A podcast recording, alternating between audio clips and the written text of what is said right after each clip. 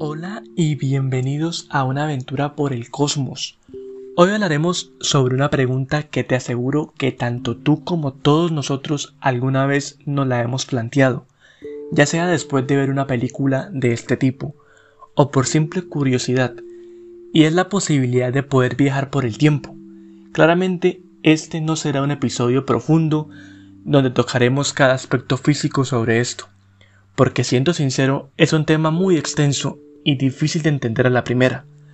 Por eso preferí en primer lugar explicarlo a grandes rasgos y que juntos entendamos de una manera más simple el funcionamiento de todo esto, hasta llegar a comprender si es posible o no, y pues si este tema es de su agrado traeré más episodios hablando a profundidad sobre cada aspecto del mismo. Y ahora, sin más dilación, ponte cómodo y prepárate para una aventura por los viajes en el tiempo.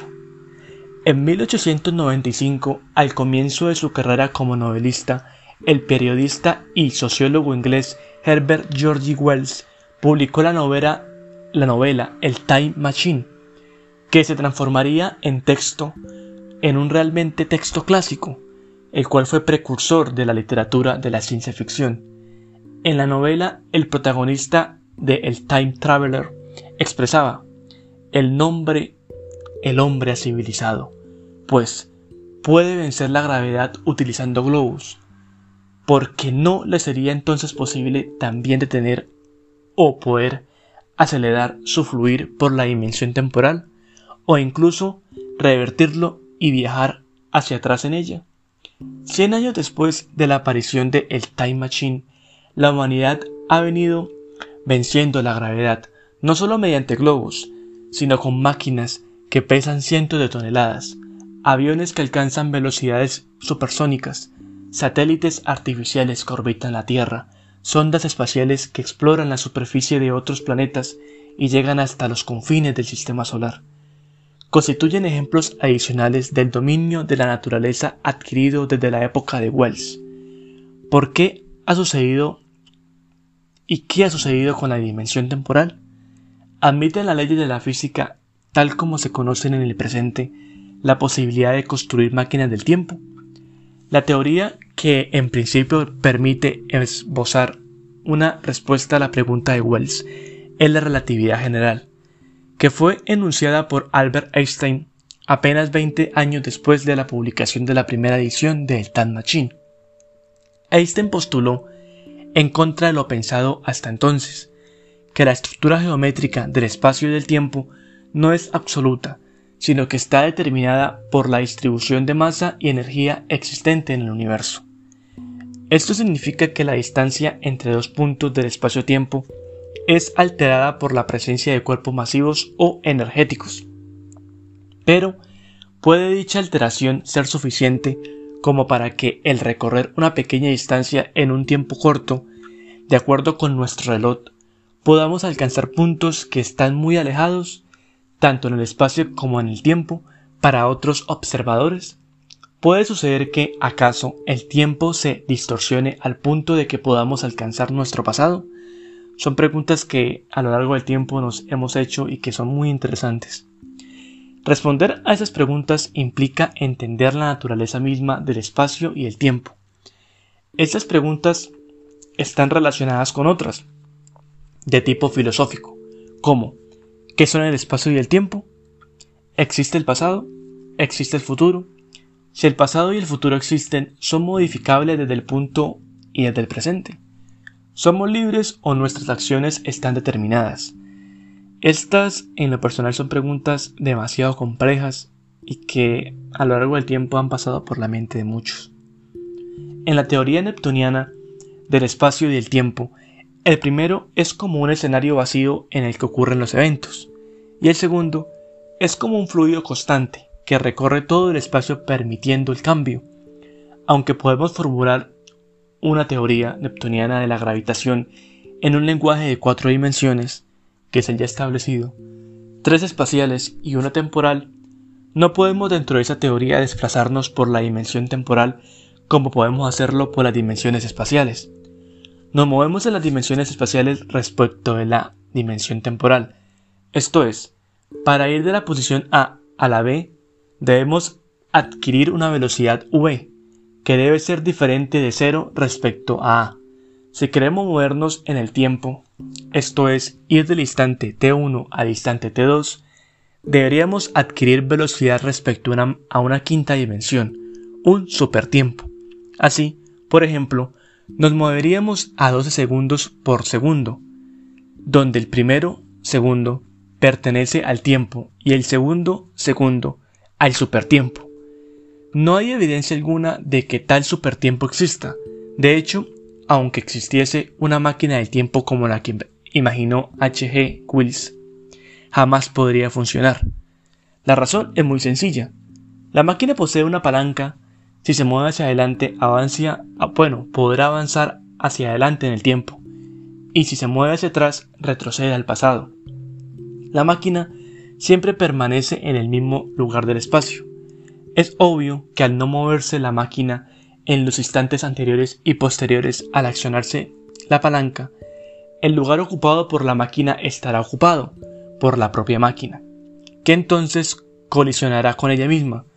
Esto nos muestra que si el viaje en el tiempo es posible, debe implicar siempre un viaje en el espacio también. Los elementos para poder pensar seriamente en la posibilidad física del viaje en el tiempo solo comenzaron a aparecer con la formulación de la teoría de la relatividad por Albert Einstein en noviembre de 1915.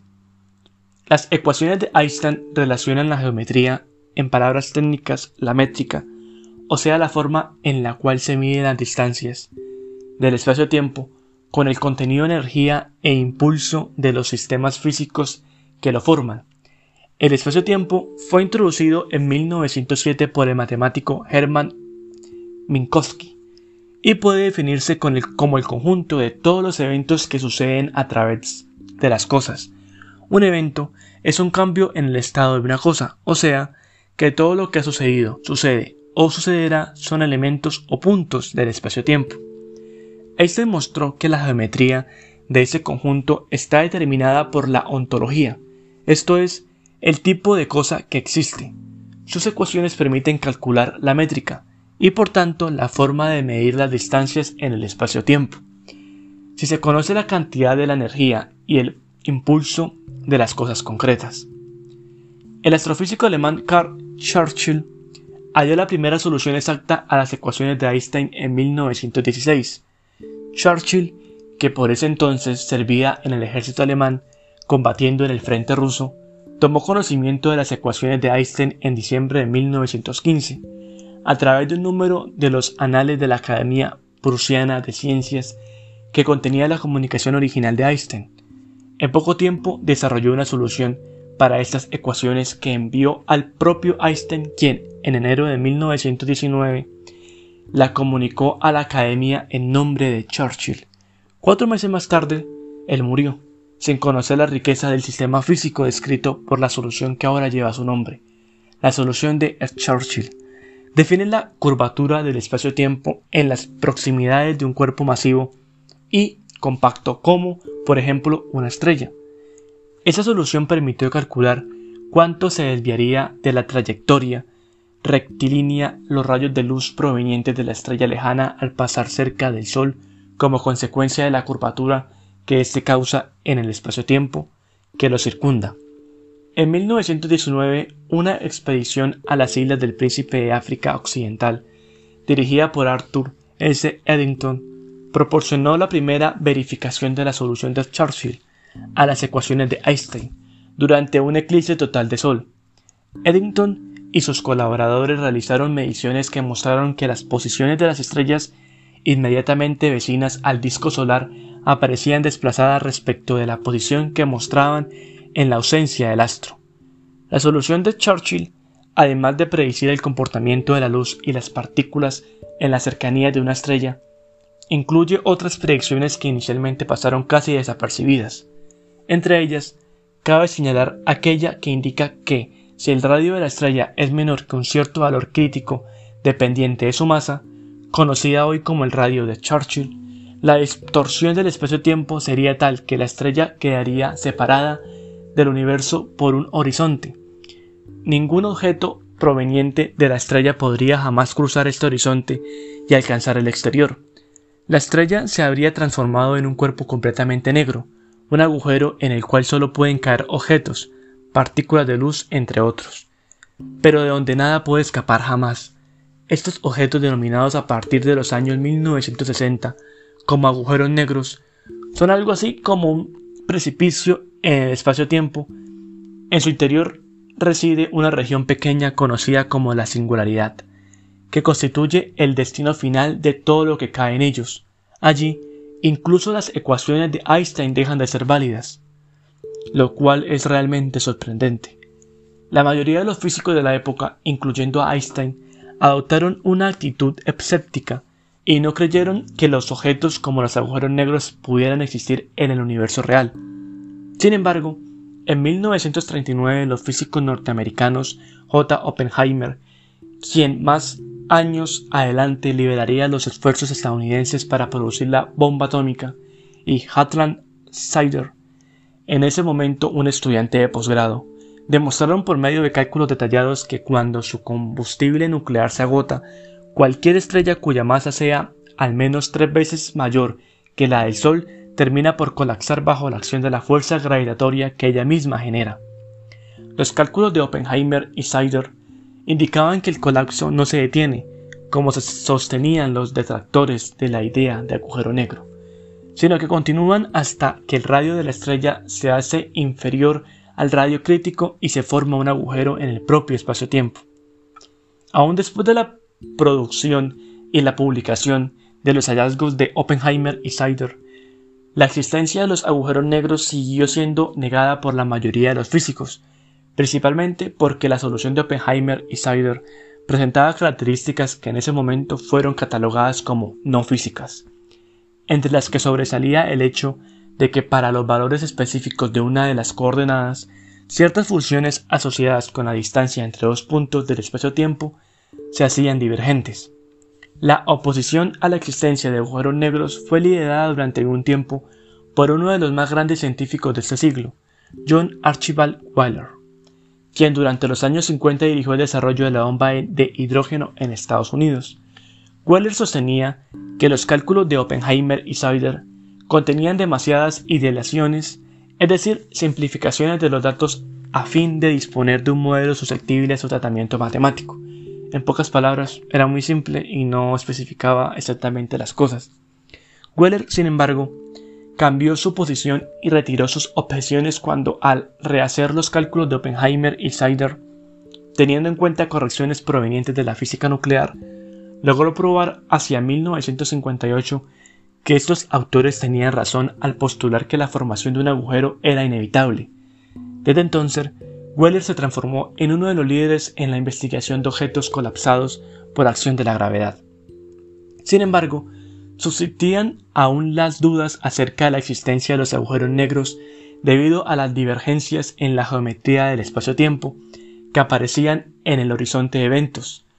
Los científicos se preguntaban si era esta una característica fundamental del espacio-tiempo de Churchill, o más bien era la consecuencia de la incorrecta elección de las coordenadas utilizadas para describirlo. También generaba dudas al hecho que la solución predice la existencia de un punto de curvatura infinita, vale decir un punto en el cual la fuerza gravitatoria es infinita y el espacio-tiempo deja de existir de acuerdo con la relatividad general, la ya mencionada singularidad central.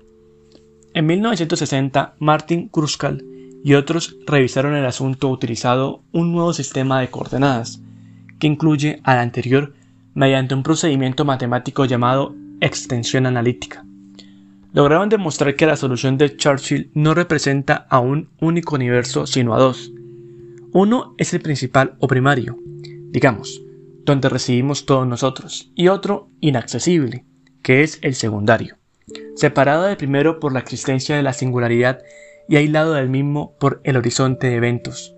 La ubicación del horizonte y la propiedades del mismo no habían sido estudiadas durante las primeras etapas del desarrollo de la relatividad general, debido a que el valor de las coordenadas radica a la cual parece el horizonte se encuentra siempre dentro de los cuerpos, en donde la solución de Churchill no es válida, cuando estos no son suficientemente compactos.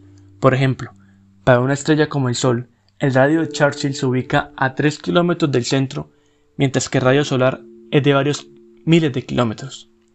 Solamente cuando los físicos consideraron seriamente la existencia de objetos superdensos, los estudios de la solución de Churchill en este rango de distancias colaboraron y tuvieron gran importancia. Utilizando las coordenadas de Kruskal resultó posible demostrar que ningún objeto que se desplace a velocidades menores que las de la luz puede evitar caer en la singularidad antes de alcanzar el universo secundario, aunque existe un puente conectando ambos universos que es llamado el puente de Eister-Rosen.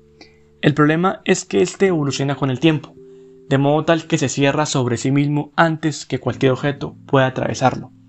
A pesar de ello, el descubrimiento de estas nuevas propiedades de la solución de Churchill despertó el interés en el estudio de estructuras topológicas, es decir, de forma, que presenten puentes o túneles que puedan ser atravesables para unir así distintas regiones del espacio-tiempo.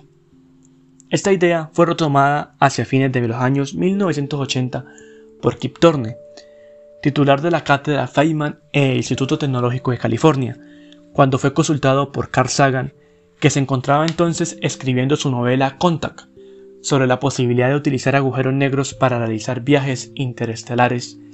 La consulta provocó el interés de Thorne por el tema, quien luego de trabajar un tiempo sobre el asunto explicó a Sagan que los agujeros negros de Churchill no son atravesables, a causa de la presencia de la singularidad y del horizonte de eventos descritos arriba. En la opinión de Turner, la estructura de, Sagan estaba buscando para fundamentar el argumento de su novela era aquella solución de las ecuaciones de la relatividad general que actualmente se conocen como agujero de gusano, y que puede imaginarse como un túnel que une regiones no contiguas del espacio-tiempo. Torne, junto con los alumnos Mike Murray y Wilbur Justelsever, se dedicó entonces al estudio de las características que deberían tener la materia que constituye el túnel, para poder distorsionar el espacio-tiempo de la materia tal que la conexión resultante fuese permanente y atravesable. Utilizando las ecuaciones de Einstein lograron probar que el túnel solo podría mantenerse abierto si sus paredes fueran de materia exótica. Esto es materia que a diferencia de otro debe poseer masa negativa. En el argot técnico, su tensión radial debe ser mayor que su densidad de energía.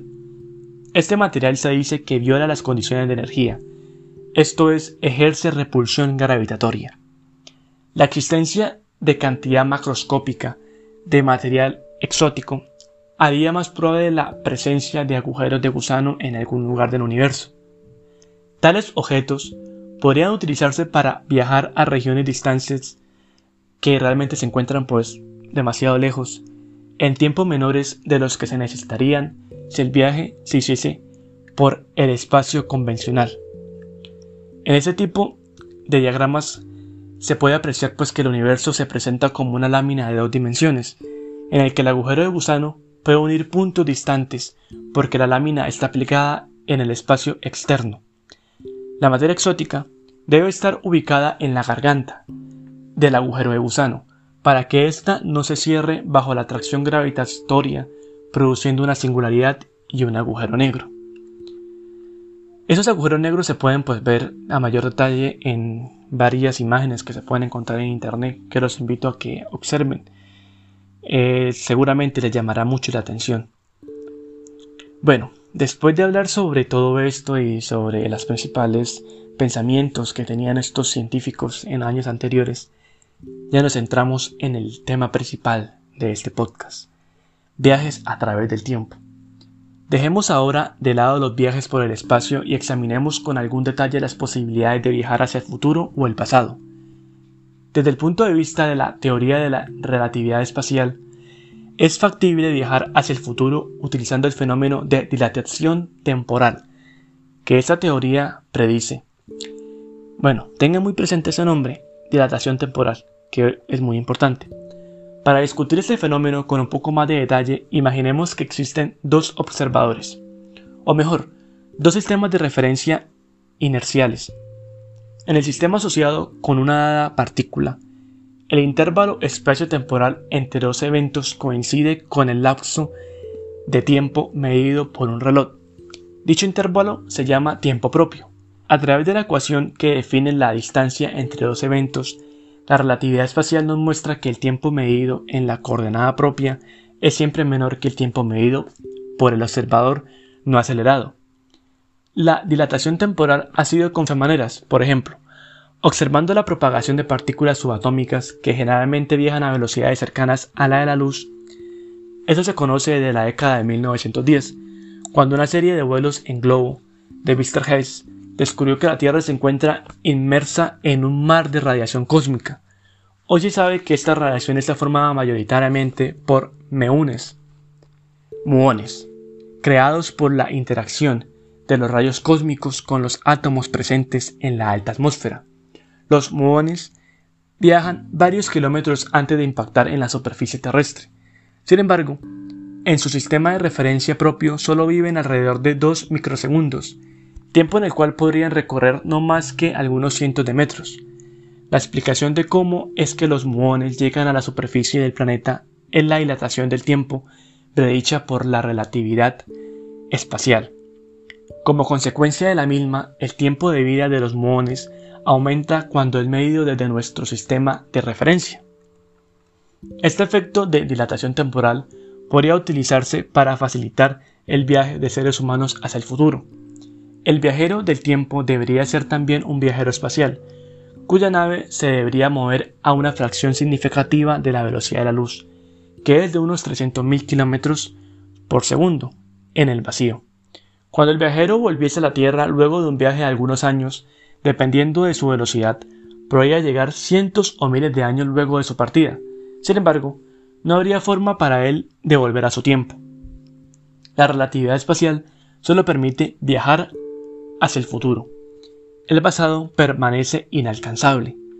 Poco años después de que Einstein formulara su teoría, se encontraron las primeras soluciones que describen regiones de espacio-tiempo con curvas temporales cerradas, esto es, curvas según las cuales no partícula que se mueve siempre en dirección de su futuro local termina arribando a algún punto del propio pasado. Ninguna partícula pues llegaría a un punto en el cual se encuentre pues en el pasado al momento en el que está actualmente. Entre estas soluciones se destacan el cilindro de longitud infinita y compuesto de polvo en rotación rápida de Willer Jacob van Stockholm y el universo en rotación propuesto por Kuhl Gomner. La matemática de estas soluciones muestra que ambas contienen trayectorias en el espacio-tiempo que permiten viajar hacia el pasado y retornar presente.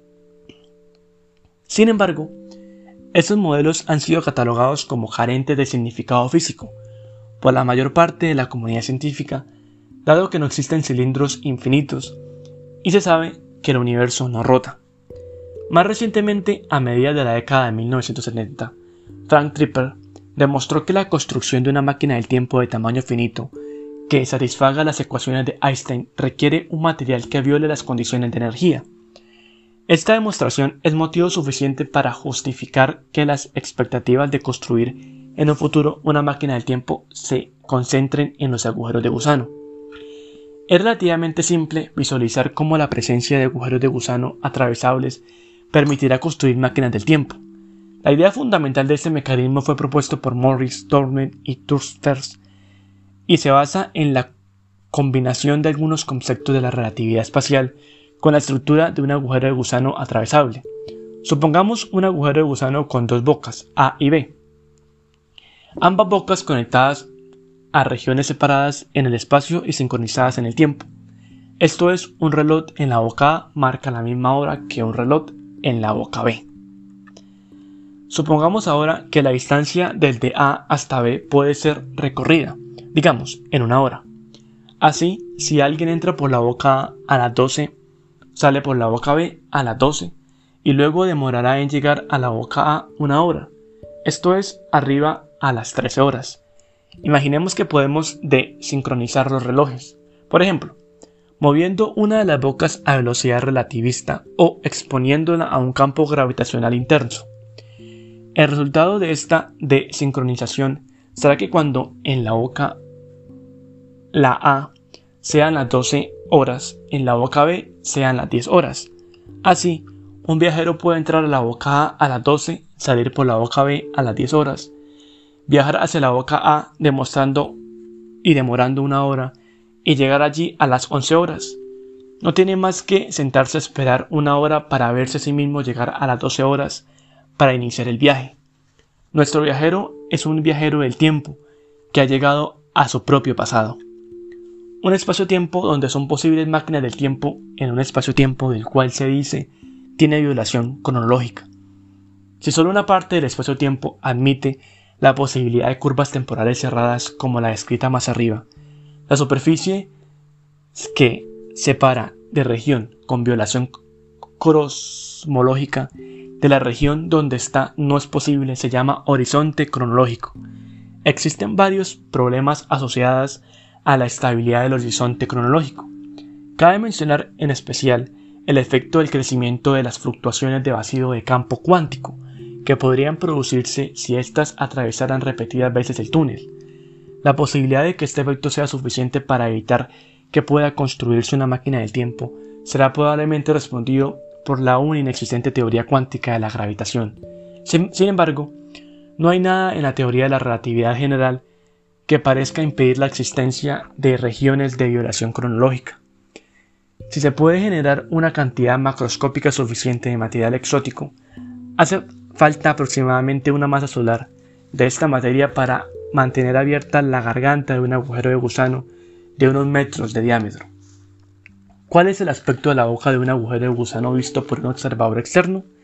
La geometría más sencilla para un agujero de gusano es la esférica. En tal caso, lo que vería un observador sería una especie de esfera de la cual saldría luz originada en eventos próximos a la otra boca. Si esa boca está en un lugar distante, lo que se vería sería el paisaje de ese lugar, lo cual genera mucha intriga, ¿no? Poder observar este paisaje al otro lado. Bueno, después de esto, seguimos con lo siguiente. Supuestas paradojas generadas por los viajes en el tiempo.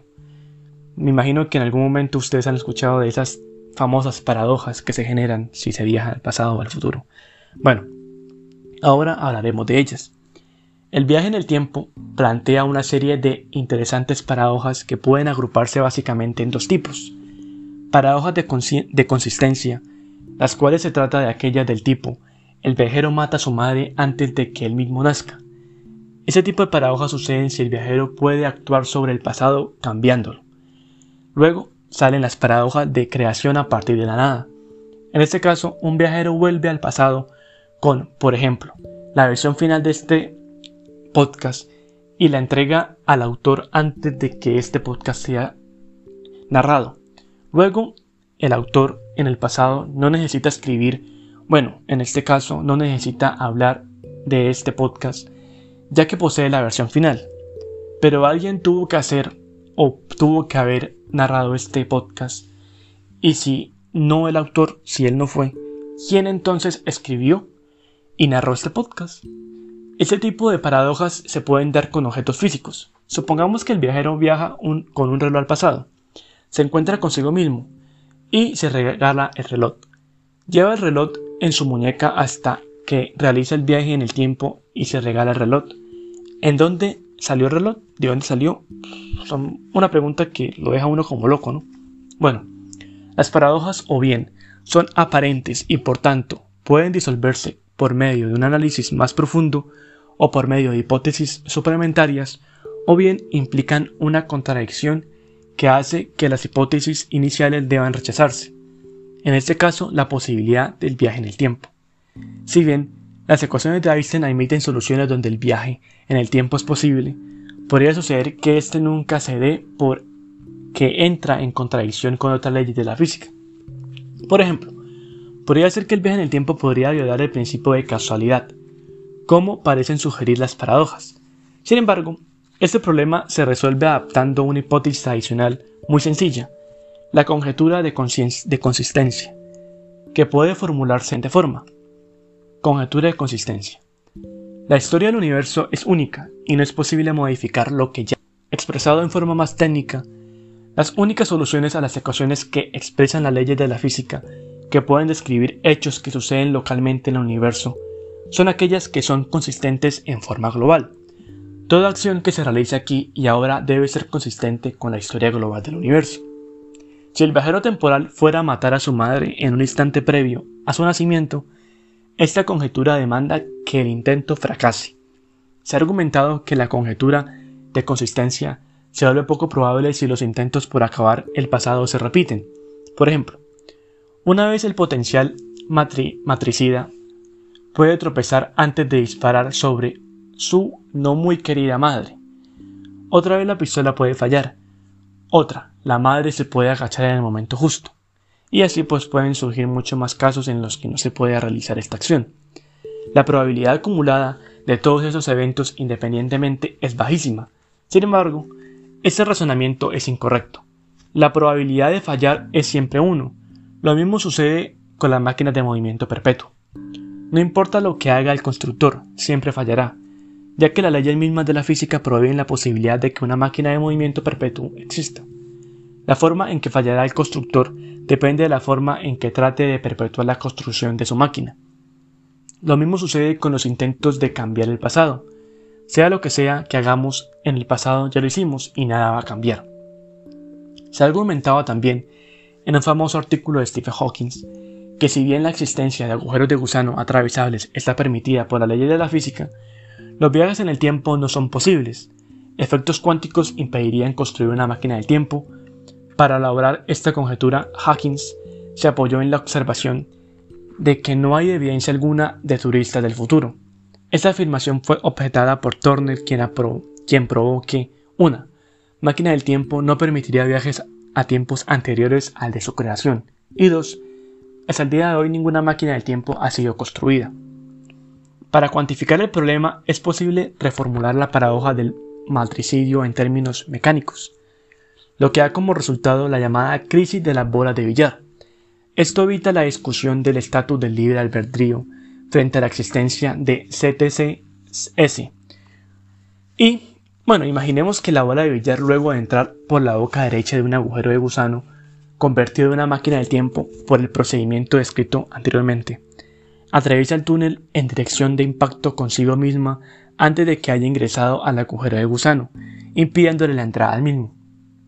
Las leyes de la mecánica clásica determinan una única trayectoria posible para cada conjunto de condiciones iniciales.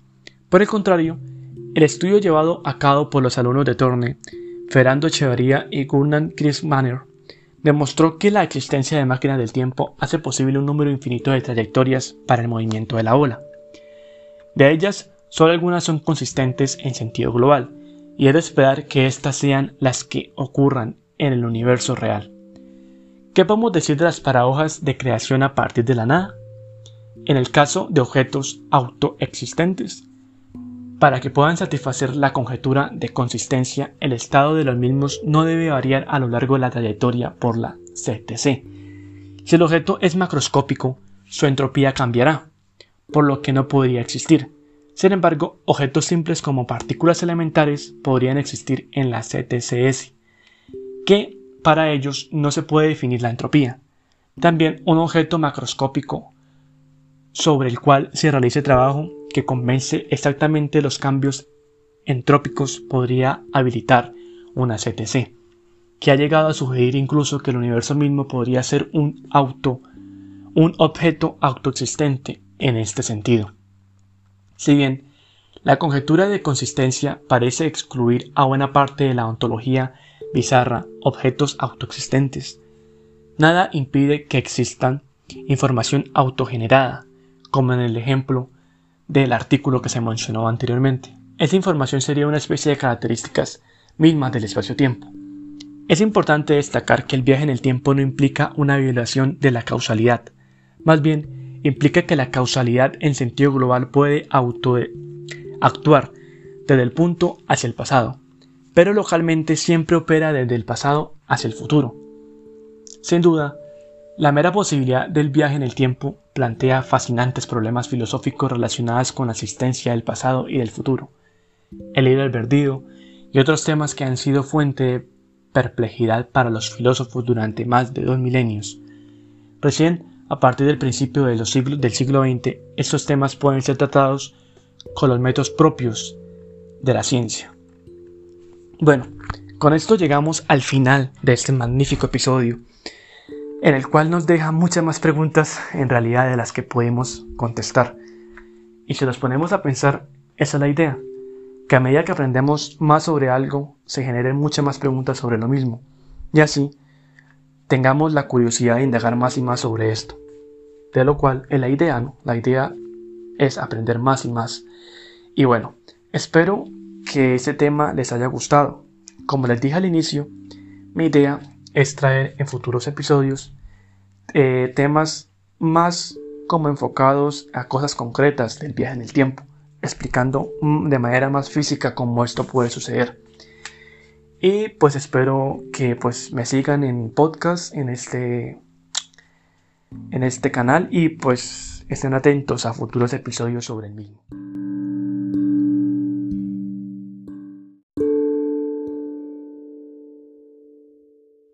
Y ya no siendo más, llegamos al fin de este podcast. Espero tengan un excelente inicio de semana y todo salga como ustedes lo tienen planeado. Un saludo gigante y hasta la próxima. Bye bye bye bye.